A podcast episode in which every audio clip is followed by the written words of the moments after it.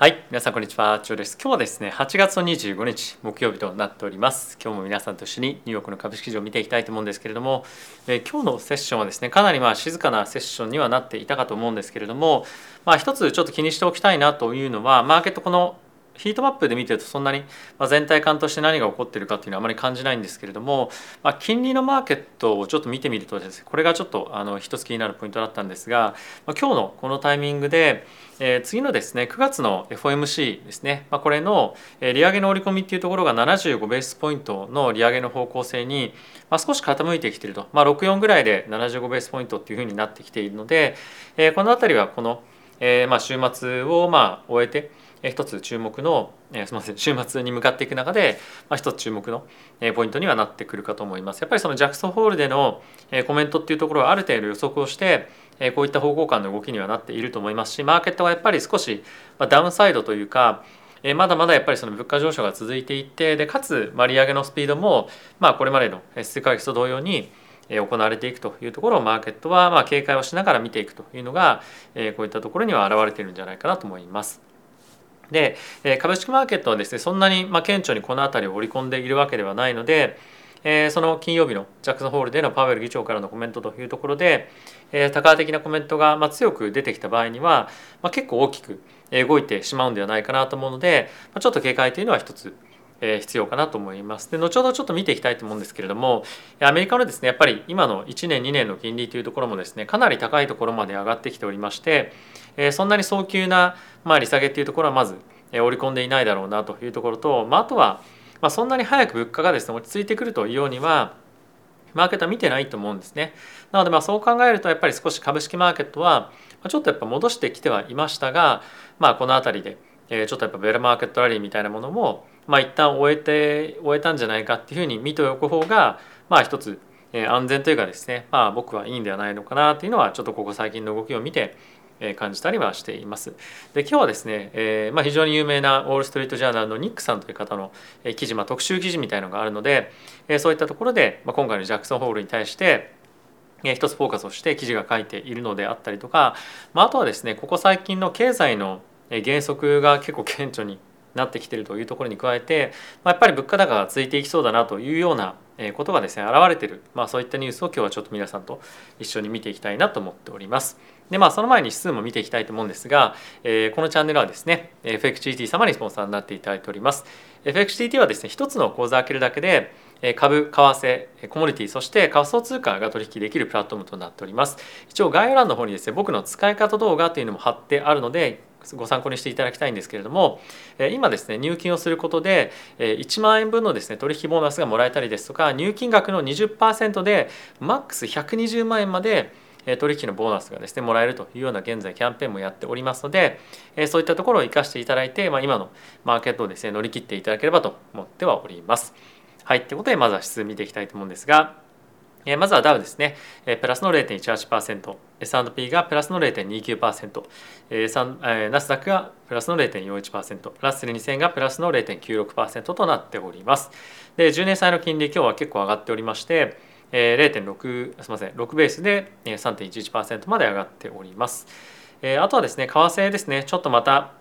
ドル円が上がってじわっと、まあ、戻してというか上がってきましたけれども137円台に乗っけて、え終えているというような状況ですね。はい、で、えー、このコモディティまた、えー、大きく上がってきておりまして95ドル台まで原油に関しては戻ってきているというような状況になっております。はい、でやっぱりちょっと気になるのがですね、まあ、原油原油高というところもそうなんですけれどもさっきちょっと申し上げました、えー、2年債の金利ですねが3.4%まで乗っけてきておりますと。で過去ですね、まあ、5年間遡ってもここの水準というのは、まあ、直近の高値トライしに行くような時にえ、つけただけなので、まあ、この金利高っていうところか、まあ、物価高みたいなものが、まあ、いかに、まあ、ちょっとあのすごい強いトレンドかっていうのは、えー、分かるかなと思いますし、まあ、そんな簡単にマーケットは、まあ、利下げというか物価が下がってくるということは織り込んでないというのが、まあ、この辺りを見ても分かると思うので、まあ、そんなに楽観的に物事を見ておくと、まあ、若干ちょっと痛みを見る可能性もあるというぐらいに思っておいた方が、まあ、今はやっぱり安全なんじゃないかなというふうには感じてはおります。はい、で、まあ、もう一個やっぱり気になるのが、えー、ドル高ですね、まあ、これドルインデックスなんですけれどもドルインデックスかなりまた強く大きく上がってきておりましてこれは当然なことながらえ、金利の上昇というところかと思うんですけれどもやっぱりここ最近の高値圏というところを今抜けてくるかどうかというところにトライをしているのでジャクソンホールの内容以下によってはここさらにぶち抜けてまだまだ上がっていくと。でそうすると株もそうですし仮想通貨こういったリスクの高い、まあ、ボラティティが高いアセットクラスに関しては、まあ、大きな打ちひしがれるような状況も、まあ、確保しないなと確保しないといけないなというところもあると思うのでこの辺は本当にどう自分の今のリスクをマネージするかもし金利が上がってしまった時にはどういった株を持っておくと、まあ、そういったところに対しての体制強いかとかですね、まあ、の当然のことながら、まあ、今利益が出てない会社とかっていうのは、まあ、赤字で上場してる会社っていうのはかなり大きく、まあ、売り込まれるというか、まあ、あの好まれて買われないとは少なくと思いますし、まあ、引き続き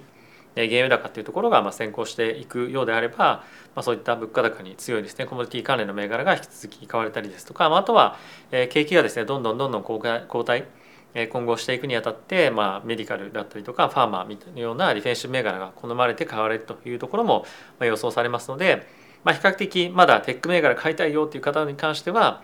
まあ、他のセクターもちゃんと見ながらバランスをとってやっていくですとかあとはまあ短期で、まあ、入っていくっていうならまあありえるかなと思うんですけれども、まあ、非常に今はえバランスの取れたというかえしっかりとリスクをマネージされたポートフォリオというのが求められると思いますのでえ気をつけて運用をしていただければと思っております。はい、ではまずはですねこちら見ていきたいと思います先ほどもちょっと申し上げました通りパウエル議長がですねこのジャクソンホールに向けて、まあ、いろんなジレンマがあるんじゃないか、まあ、どういったことに対して悩んでいるのかみたいなことをですね、えー、まあ書いている記事なんですけれども、え今回のこのジャクソンホールに向かっていく中でまず大きく注目をされているのがこれがですね、まあ、CPI 世界中の CPI ですねこれがアメリカヨーロッパ UK なんですけれども本当にま過去大体20年間ぐらい以上遡って見てみてもかなり異常事態の物価の上昇率というのが分かると思いますと。アメリカに関しましては2020年までのその20年間ぐらいを見ても1年の平均の物価の上昇率というのは1.7%ぐらいだったんですよね。2%を超えることがもうできなかったこの20年間の中ではあるんですが、まあ、このわずか数年の間で、まあ、一気に物価高っていうところがあの本当にコントロールできないぐらい今上昇をしてきていると。でまさにこれは、まあ、コロナをきっかけに起こったことかと思うんですけれども、まあ、一番の構造的なまあ、それを引き起こしたきっかけって何なのかっていうのが、まあ、ここに書いてあるんですが一つは何かっていうとまずは globalization ですよね。まあ、 globalization って本当に世界的に皆さんがというかまあ企業が目指していたその先にあったものだと思うんですけれども、まあ、世界中に工場を分散して労働力が安いところで作って、まあ、それを高く売れるところで、まあ、売るみたいなところがまあ一番の簡単なあの説明かと思うんですけれども、えー、今はですねそうしておくとコロナとか何かあった時に物がですね送ったりとか、えー、こっちに持ってきたりとか、まあ、あとは材料がえー、本当にその海外から仕入れていたりとかしているようであればそれを持ってきて自国で作ることさできないという状況がまさに今回起こったと思うので、まあ、そうではなくて、まあ、自国で一括管理できるような体制に今まさに戻しているというようなことですよね。で特にアメリカに関しては今非常に国内の賃金とかも上がっておりますし、まあ、もろもろの物価上昇というのが激しく起こっていることもあって当然国内で全てをじゃあ賄ってやっていきましょうというふうになると、まあ、それに対しての設備コスト設備開発のコストだったりとか、まあ、人件費だったりとか上がるので、まあ、当然物価という観点でもまあ上がっていきますよね。で今ですねやっぱり非常に厳しくなっているのがその globalization をあの localization に変えていくというところがまず一つのポイントとしてまあ挙げられていますと。あとはですねこれ非常に面白いなと思ったのが今の labor market ですねちょっと今もあの触れましたけれどもなかなかやっぱその globalization というところを変更していくにあたって国内でですねどんどんどんどん人を雇わなければいけないと。なんですけれども今のこのレーバーマーケット、まあ、あの雇用市場に関してはアメリカはですね結構その移民をまストップしたりとかビザを発行するのを一時期やめてたりとかっていうのもあって実際に僕の友人もアメリカでビザの更新ができなかったりとか、まあ、あとは多くの学生がですねアメリカに残ることができなかったっていう事態も起こっていたと思いますと。でそうすると、まあ、アメリカの労働力というところが、まあ、どんどんどんどん成長しなかった、まあ、労働市場が成長しなかった。もしくは今も成長していないという状況になるのでこれまでであれば問題なかった雇用環境というところも人を探すのが本当に難しいと。いうような状況にまあ、まさに陥っているということですよね。でちょっと後ほどもあの別の記事を紹介したいと思うんですけれども人を雇うのが本当に難しくて逆にクビになった人でも、まあ、あのものすごく今仕事を探せる環境に、まあ、簡単に仕事を探せ探せる環境にあるということでなかなかその一つの場所に定住をして仕事をするということが、まあ、非常にいろんな意味で難しくなっているというのもあって、まあ、雇ったら終わりじゃなくて雇っているところに対して継続的に、まあ、手厚いサービスだったりとか体制みたいなものを提供していかなければいけないというのも企業がですね今まさにコストがどんどんどんどん上がっている一つの理由でもあるんじゃないかなと思ったりはしております。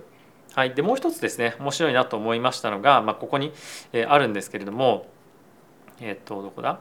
はい、サプライショックというものがありますと。でこれは、え、さっきもちょっと触れました通り、まあ、当然、え、海外で作ってる。例えば半導体なんかに関しては国内で作ってないので、まあ、まさにそのアメリカ国内に半導体を持ってくることもできなかった。もしくは、ま、他のえ、穀物だったりとか、まあ、いろんな石油とか天然ガスとか、まあ、アメリカではないかもしれませんが、まあ、特にドイツなんかは、ま、これに非常に今あの難しい状況に陥ってますよね。でコロナだけではなくて地政学的なリスクが非常に大きく今影響しているというのもまさにマーケットが本当にコントロールできないことの一つでもあったりとかするので、まあ、そういったところでの混乱だったりとか、まあ、あとはそのなかなか予想が難しい、まあ、一つの要因になっているんじゃないかなと思います。あとはですねここ最近マーケットに関しては、えー、これまではですよさっき言った通り物価の上昇に関しては非常に期待がですね、まあ、あのしてはいたというか、まあ、あのこれぐらい成長するだろうみたいな感じで、まあ、ある程度楽観的に見てはいたんですけれども今の環境ってまさにあの、まあ、ある意味楽観的なのかもしれませんが全く逆の状態になっていていやいやそんな物価上昇続かないでしょと。これまで、まあ、僕もそうだったんですけれども、えー、ずっと20年間2%すら超えられなかったんだよと。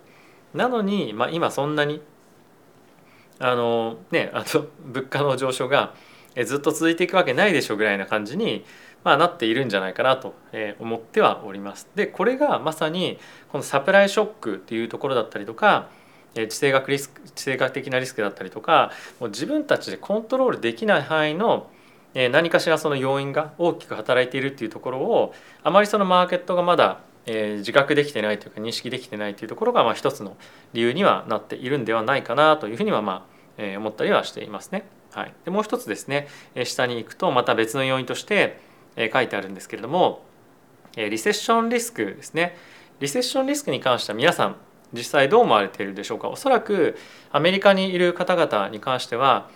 そんなにリセッション来てるよっていう感じは全くないと思うんですね。で、え一応テクニカル的にというか2四半期連続で GDP のマイナス成長が起こったらリセッションという定義があるんですけれども今のアメリカの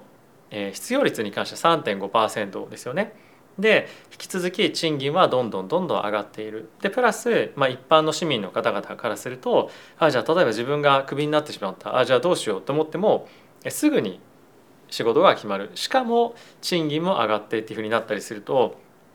まあ、そんなに不景気じゃないじゃんっていうふうに当然感じると思うんですね。もちろん物価の上昇はどんどんどんどん起こっていて結構その生活するにあたっては、まあ、ちょっと厳しいなという感じだったりとか、まあ、徐々にその物価上昇が起こっていることによって、えー、まあ人々が受注をまあするそのオーダーみたいなものが減ってきてるっていうのはあると思うんですけれどもリセッションかって言われると、まあ、全然違うっていうような環境に、まあ、まさに今はあるんではないかと思ったりはしています。ただし本当にじゃあ今のような例えば雇用環境がずっと続くのか今って本当に人手不足になっていると思うんですけれどもそれってある程度経済活動が活発化まだまだ続いているからだと思うんですね。これが本格的にヨーロッパが今突入していってるように、まあ、景気の後退というのが激しく起こってきた場合その雇うべき人のポストっていうのが必要なくなってしまったりとか今後どんどんどんどんビジネスがどんどん縮小していったりとかましては潰れていくみたいなことが起こってくると、まあ、この一気に楽観的な雰囲気みたいなものがまあ維持できなくなったりする可能性もあったりはするので本当にこのジョブマーケットが維持できるかもしくはこの利上げっていうところがですねどれぐらいマーケットにインパクトあるかっていうのは、まあ、結構マーケットが躊躇しているところだと思うんですね。でもう一つ重要なポイントとしては今パウエル議長はですねこの物価高っていうところを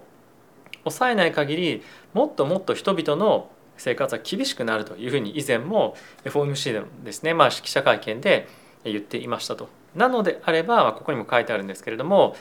パウエル議長もしくは FOMC っていうかまあ FED としては金利をまあ低く維持低すぎる維持よりもオーバーシュートするような方向感のリスクの方があるんじゃないかというふうに言われていますと。なので我々としては思っておいた方がいい、まあ、これ僕の意見なんですけども思っておいた方がいいのは FED としては金利をもっともっと必要以上に上げすぎるもしくは高く維持すぎるっていう維持しすぎるみたいなことが起こるそしてそれによってアメリカの景気の後退がドーンと起きる可能性があるっていうリスクは、まあ、あの持っておいた方がいいというかそこはそういうリスクが必ずあるっていうところは考えておいた方がいいと思うんですね。でそれはイコール株をじゃあ売りましょうではなくてそういった環境になった場合にどういう自分のポートフォリオの構成がまあいいのかっていうのを考えておいた方がいいというようなことをまあちょっとここで